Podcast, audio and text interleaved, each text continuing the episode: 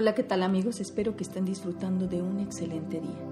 El día de hoy, nuestro tema es enfermedad pulmonar obstructiva crónica, mejor conocida como EPOC. Y para ello, tengo el honor de la presencia de la doctora Fabiola Tapia Mendoza, quien es originaria del Distrito Federal, egresada de la Universidad Autónoma Metropolitana Unidad Xochimilco, posgraduada por la UNAM en el Hospital General de México como neumóloga en 1996, certificada por el Consejo Nacional de Neumología, es miembro de la Sociedad Mexicana de Neumología, maestra en Ciencias Médicas por la UNAM. Actualmente labora como neumóloga en el turno matutino en el Hospital General número 1 de Querétaro, en el Instituto Mexicano del Seguro Social desde hace 14 años, profesora adjunto del módulo de neumología del octavo semestre en la Facultad de Medicina de la Universidad Autónoma de Querétaro, profesora del módulo de neumología de las residencias de medicina interna, urgencias médico-quirúrgicas y medicina familiar. Bienvenida doctora y muchísimas gracias por esta entrevista que usted le concede a Salud Integral, Vida y Familia. Muchas gracias por la invitación. Bueno, vamos a hablar un poquito acerca de la enfermedad pulmonar obstructiva crónica, que es una enfermedad muy común, pero de la que se sabe poco realmente. Doctora, ¿qué es la EPOC realmente? La EPOC es la enfermedad pulmonar obstructiva crónica, donde se engloba lo que antes se conocía como bronquitis crónica y el enfisema pulmonar. ¿Y, y realmente estas dos enfermedades ¿A qué se deben? ¿Cómo es que las personas van desarrollándola? ¿Cómo la adquirieron, doctora? Bueno, la enfermedad pulmonar obstructiva crónica es una enfermedad que se va desarrollando al paso de los años. Se presenta principalmente en el adulto mayor, ya principalmente en la gente de más de 60 años se presenta y es en hasta el 80% de los casos asociados con el tabaquismo eh, ya sea en forma activa o pasiva.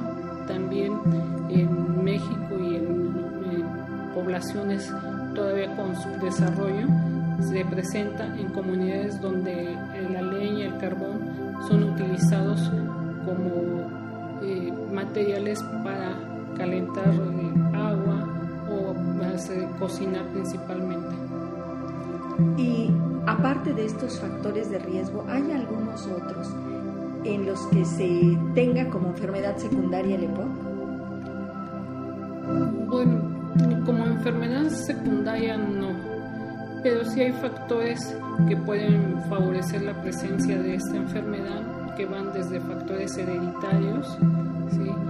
este, la edad de inicio del tabaquismo o de la presencia en contacto con humos de biomasas, también eh, una alimentación baja en vitamina A y C puede favorecer el desarrollo más temprano de la enfermedad y factores en general nutricionales hacen que esta enfermedad se desarrolle más tempranamente.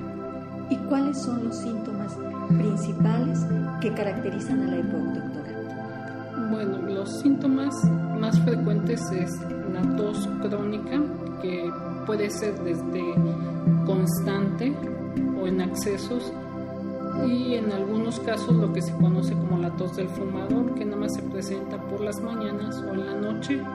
Generalmente es productiva, es decir, con expectoración.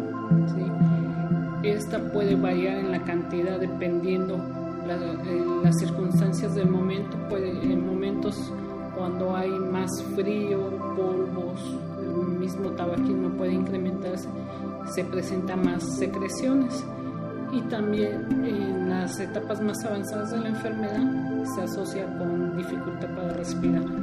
Usted dice que la tos crónica, ¿cuándo debemos considerar que una tos es crónica o cuándo ya la persona, después de cuánto tiempo, debe considerar que ya no es normal esa tos?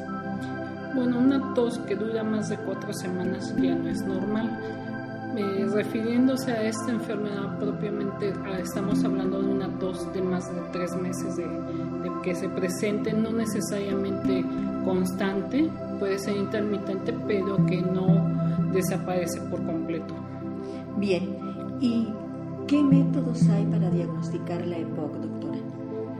Bueno, pues los, hay varios exámenes que se deben de considerar para tener un diagnóstico de EPOC, pero el más importante hasta el momento es la espirometría, es la que nos ayuda a hacer un diagnóstico diferencial con otras enfermedades, sobre todo cuando la enfermedad se puede presentar en edades más tempranas, como enfermedades como el asma, como bronquiolitis en algunos casos, o este, enfermedades de tipo laboral. Entonces, la espirometría es el estudio más sensible y que nos da un diagnóstico más preciso. ¿Y en qué consiste la espirometría, doctor? La espirometría es un estudio donde a través de un programa de computadora el paciente hace una inspiración y una expiración forzada ¿sí? en una boquilla y esto eh, tiene un sensor que va a detectar el flujo de aire que el paciente tiene y eso bueno lo va a convertir o traspolar el equipo a cómo sería el flujo dentro de la vía aérea del paciente, si hay obstrucción, qué grado hay y eso bueno lo podemos considerar en relación a si hay inflamación crónica ¿sí? o en, algunos casos hasta broncoespasmo. Doctora, hablando del EPOC, ¿existe alguna variación o clasificación del EPOC? Sí, bueno, eh, se clasifica principalmente por la severidad de la enfermedad. Actualmente se están manejando todavía cuatro grupos, ¿sí? que va desde leve, moderado, severo y muy severo. ¿sí? Ya muchas veces cuando tenemos un paciente en la etapa 4, que es cuando es muy severo, este puede llegar a ser oxígeno dependiente y ya tener otras eh, implicaciones de salud a otros sitios. Doctora, ¿y esta enfermedad es reversible? No es reversible. Si el daño que ya presenta el paciente en el momento que se hace el diagnóstico ya no se puede regenerar, recuperar la capacidad pulmonar, pero sí se puede evitar la progresión de la misma.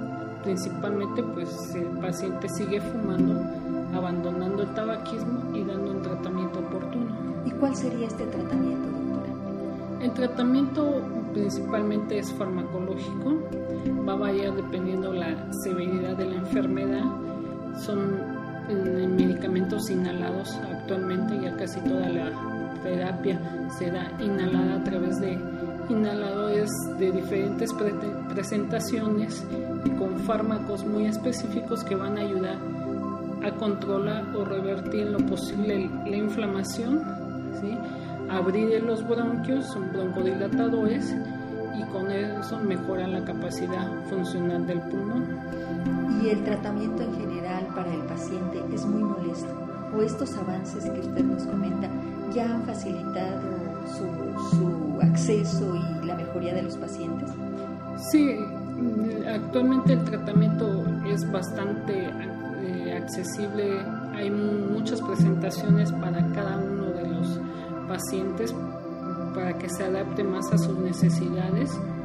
Y bueno, también este, hay ya toda una gama importante de medicamentos que va a facilitar y va a mejorar sobre todo la calidad de vida del paciente, va a disminuir las exacerbaciones y con ello puede alargar la vida del mismo paciente. Doctora, y sabemos que es mejor prevenir que estar curando o estar rehabilitando dentro de nuestros niveles de prevención. ¿Qué existe para que, para que se pueda prevenir esta enfermedad? Bueno, principalmente dar información a los adolescentes ¿sí? antes de que empiecen a tener hábitos como el tabaquismo. ¿sí? Sería yo creo que la medida más eficiente para evitar este tipo de enfermedades y bueno, también tratar de proporcionar información en las zonas rurales de cuál es, si no hay otra forma de tener una manera de cocinar más accesible por las condiciones de la misma población, pues darles información de cómo pueden mm, usar eh, la leña, el carbón, de una forma en que les cause menos daño. ¿sí? Generalmente ellos pueden tener cocinas cerradas y eso implica mayor inhalación de dióxido de carbono. En cambio, si lo tuvieran en una área abierta, ¿sí? con una buena ventilación y bueno, tratar de que lo hicieran lo menos posible, pues la posibilidad de que se presente esa enfermedad sería menor. A lo mejor no al 100%, pero sí se puede evitar. Y bueno, también medidas como mejorar la alimentación, una dieta siempre balanceada con vitaminas, eh, hacer ejercicio también es importante para evitar el desarrollo de estas enfermedades. Y bueno, tratar de tener una cultura de, respeto también hacia las personas que no, que no fuman para que esto pueda mejorar la calidad de vida de la población en sí, si no esto puede irse incrementando. Muy bien, doctora, desde el inicio nos decías que los fumadores pasivos y activos. Sabemos que cada vez estas conglomeraciones de jóvenes y fumando unos y otros creen que porque ya no fuman ellos no va a pasar nada. ¿Está demostrado que es el mismo daño del fumador pasivo que el activo? Pues sí está demostrado. No hay un equivalente sí, en que podemos decir que una persona que fuma 20 cigarros tiene el mismo daño que la que está a un lado sin fumar, sin una actividad propia de, de tabaquismo. Pero con que esté a un lado sí va a causar un daño importante.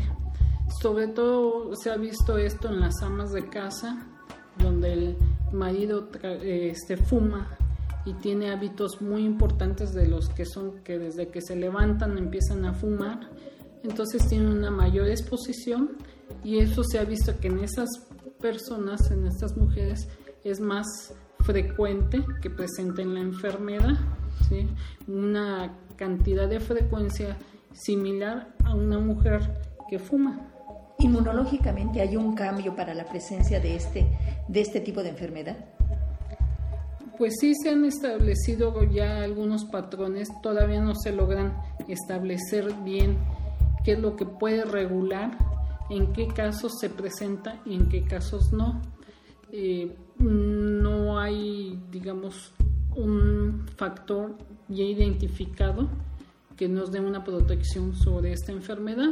Sin embargo, pues sí se ha visto que afortunadamente dentro de los fumadores solamente una tercera parte llega a desarrollar esta enfermedad independientemente de si son fumadores de un cigarro al día o de una cajetilla o de tres cajetillas. Eh, hay gente que fuma toda su vida y no llegan a desarrollar esta enfermedad, desarrollan otras enfermedades asociadas igual al tabaquismo, pero no necesariamente el EPOC. En cambio, hay gente que fuman un cigarro a la semana, por decirlo así, y llegan a desarrollarla incluso a veces hasta tempranamente. Sí hay factores genéticos, inmunológicos, la alimentación, ambientales, pero todavía no se ha logrado saber el peso específico de cada una ni identificar los factores inmunológicos o el factor, el gen que pudiera dar cierta protección para el desarrollo de esta enfermedad. Doctora, ¿y el paciente asmático puede desarrollar EPOC? Sí, el paciente asmático cuando no lleva, no puede, no se controla bien su enfermedad, desarrolla cambios estructurales en la vía aérea que con los años puede conducir a un patrón desde el punto de vista funcional igual que el del, del paciente fumador, aunque no haya fumado, o un asmático que aunque lleve un buen control y fuma, tiene mayor posibilidad de desarrollarlo también. Ok, doctora. ¿Y la enfermedad pulmonar obstructiva crónica, que es nuestro tema, solo afecta a los pulmones? No, principalmente el daño más severo es a nivel pulmonar, pero precisamente por la asociación que tiene con el tabaquismo, pues puede, va a haber cambios también a nivel cardiovascular, a nivel renal, a otros órganos donde participan, por ejemplo, a nivel este, nutricional, el paciente ya con una enfermedad de POC llega a tener problemas de desnutrición proteica, ¿sí? aunque tengan una buena ingesta. Todo esto asociado con la misma enfermedad y los pacientes con EPOC ya en etapas más avanzadas también tienen un alto grado de enfermedades cardiovasculares. Bien, eh, comentabas, doctora, que esta enfermedad se presenta en personas mayores de 60 años y sabemos que las enfermedades respiratorias, bueno, pues son muy graves en este tipo de pacientes. ¿Y qué nos podrías decir, doctora, de las vacunas que siempre están muy mitificadas y hay mucho miedo dentro de la población para emplearlas? Eh, se ha estado luchando y sin embargo ahora es este otro sector de nuestra población el que ahora se está invitando para, para vacunas, como por ejemplo para la influenza o de qué otro tipo de vacunas y qué opinión tienes al respecto. Sí, las vacunas también forman parte del tratamiento de los pacientes con EPOC de forma preventiva para evitar precisamente agudizaciones o complicaciones graves como son la neumonía, así que en estos casos puede llegar a ser hasta mortal la enfermedad. Entonces, la aplicación de vacunas del neumococo de la influenza principalmente sí se recomienda mucho en ellos.